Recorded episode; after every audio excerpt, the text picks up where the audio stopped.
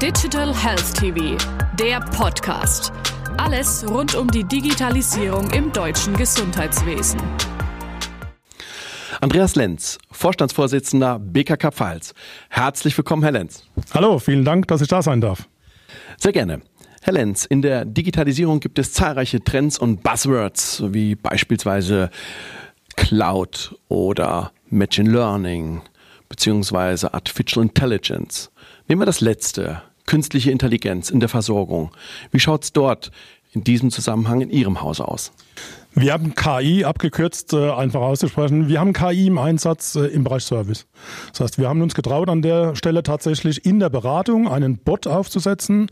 Und zwar einen Bot, der eine, eine, eine dumme Antwort- und Frage-Antwort-Maschine so rum, also erst die Frage, dann die Antwort, sondern das ist ein intelligentes System. Das heißt, ein Versicherter ruft an bzw. chattet mit dieser Maschine, stellt seine Frage und bekommt eine Antwort.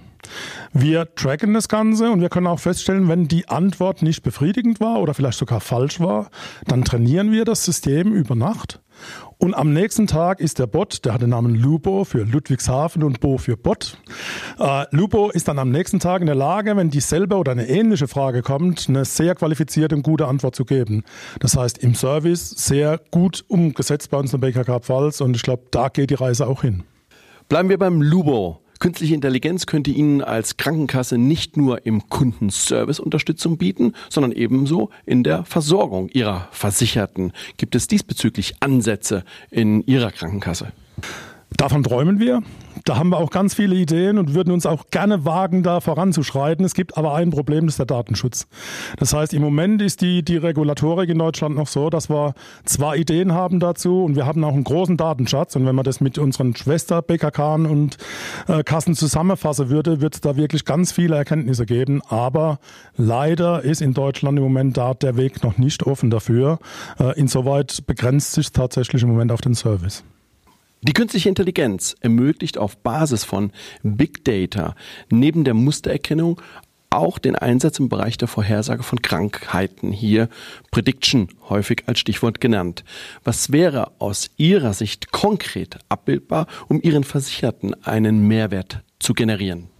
Lassen Sie uns zwei Themenbereiche anschauen. Ein Thema wäre Vermeidung von Krankenhausbehandlung. Gerade jetzt im Moment in, in der Situation wissen wir, dass die Krankenhäuser sowieso voll sind. Äh, aber ich glaube, auch in normalen Zeiten ohne Pandemie wäre es wichtig, Menschen nicht erst ins Krankenhaus kommen zu lassen.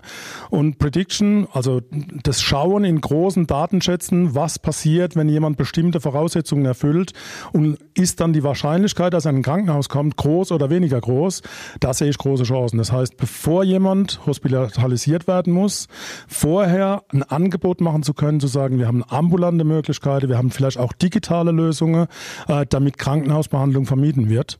Äh, das ist ein lohnendes Feld. Ein zweites großes Feld, das Thema Pflege in aller Munde. Auch hier haben wir konkrete Ideen und sind auch schon ein Stück weit am Probieren.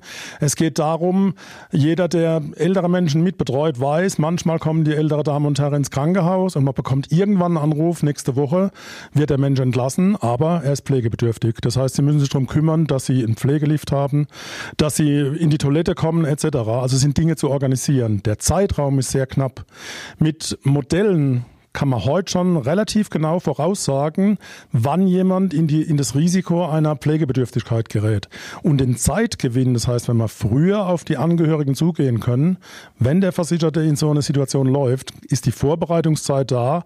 Und der große Vorteil, man könnte diese Menschen viel besser zu Hause lassen und zu Hause ambulant pflegen. Ich glaube, das wäre auch ein sehr, sehr lohnendes Feld. Wie beurteilen Sie die heutigen Vorsorgemaßnahmen? Wäre mit einer großen Datenbasis und Einbeziehung der künstlichen Intelligenz inhaltlich und zeitlich individualisierte Vorsorgekonzepte denkbar? Die heutige Prävention oder Vorsorge läuft ja, wenn wir ehrlich sind, so ein bisschen wie die Suche nach der Stecknadel im Heuhaufen oder mit der Gießkanne über ein großes Feld, obwohl bloß eine Blume Wasser braucht. Das heißt, wir bieten allen Versicherten eine Maßnahme an, ob die jetzt zeitlich und auch vom Zustand her die richtige ist, das wissen wir nicht so richtig.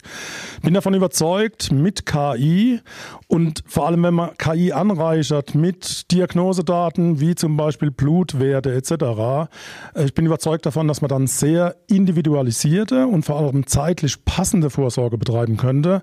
Das führt dazu, dass man viele schwere Krankheiten vermeiden könnte und vor allem am Ende des Tages äh, spart es auch Geld. Also ich bin überzeugt, es ist sehr lohnend, an dem Thema weiter voranzuschreiten. Mannigfaltige Daten können zur Folge haben, dass wir als Anwender, sprich Ihre Versicherten, immer transparenter werden. Nun ist auf der einen Seite so, dass die Menschen gerne viele Daten in gewissen Portalen preisgeben.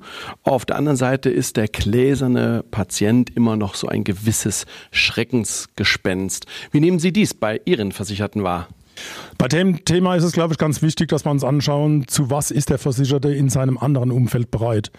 Und die Lösungen, die heute da sind mit Alexa und Co. oder auch Banking etc., wir sehen, dass da sehr viele Versicherte bereit sind, tatsächlich viel zu geben. Äh, ich glaube, es, es gibt ein paar Grundvoraussetzungen. Die Grundvoraussetzung müsste sein, es muss immer freiwillig sein. Äh, und ich glaube auch, die Nutzung von solchen Systemen sollte nie äh, ein ein Vorteil soll es immer bieten, aber jemand, der es nicht nutzt, sollte nicht negativ, also keine Nachteile haben. Äh, und weiterhin wäre wichtig, dass der Ein- und der Ausstieg jederzeit möglich ist. Ich glaube, dann wird sich das auch für die Versicherten rentieren und bin überzeugt, äh, das wird in den nächsten Jahren auch zunehmen. Herr Lenz, vielen herzlichen Dank. Gerne.